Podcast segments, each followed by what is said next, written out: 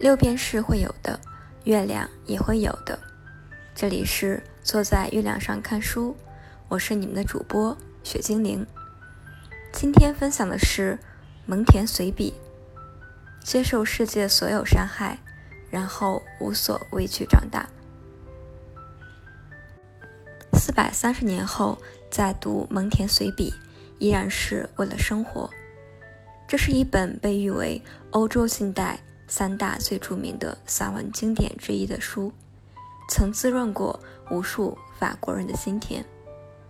最近我也重新拜读了一遍，读完后感觉整个人生都豁然开朗。书中说，我们不是在走路，而是在漂流，受到河水的辖制，根据潮水的涨落，时而平静，时而狂暴。我们不是总看到人不知道自己要什么。永远在探索，在寻求一片土地，仿佛能够放下他的包袱。正在迷茫的人，似乎瞬间被这段话撞到了心坎上。我们行走人世间，心里隐隐装着些自己的向往，以为只要自己朝着这个目标努力，人生就能向着我们自己的方向发展。然而，却总是事与愿违。因为我们再怎么努力，也都追不上变化的步伐。终其一生，我们唯一能确定的，就是它的不确定性。那些经历过双减裁员的人，是不是也曾被变化牵着走？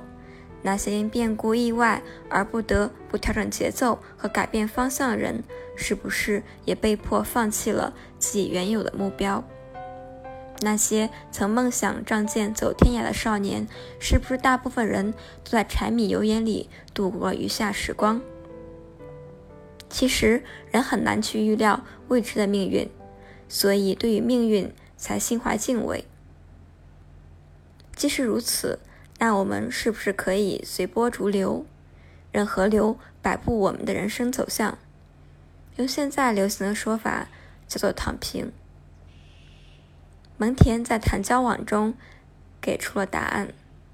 他说：“我们主要的本领在于懂得适应不同的活动，只由于一种生活方式而无法摆脱，仅够称得上生存，而非生活。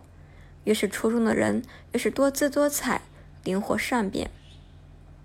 其实就是告诉我们，随时拥抱变化，学会自我更新迭代的重要性。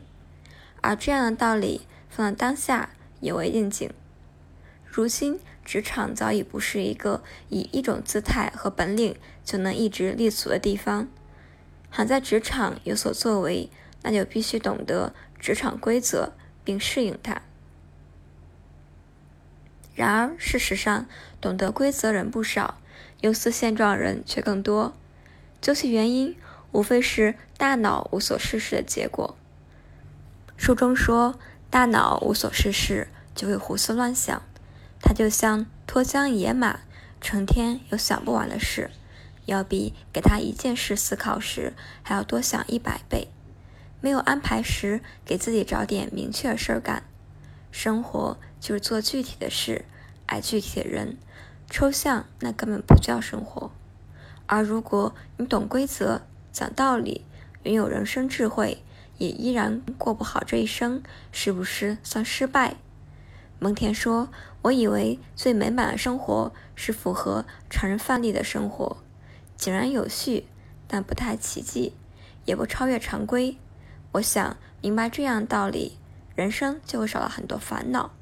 平常心，平常人，平常事儿。”感谢收听，今天的节目到这里就结束了。我们下期再见。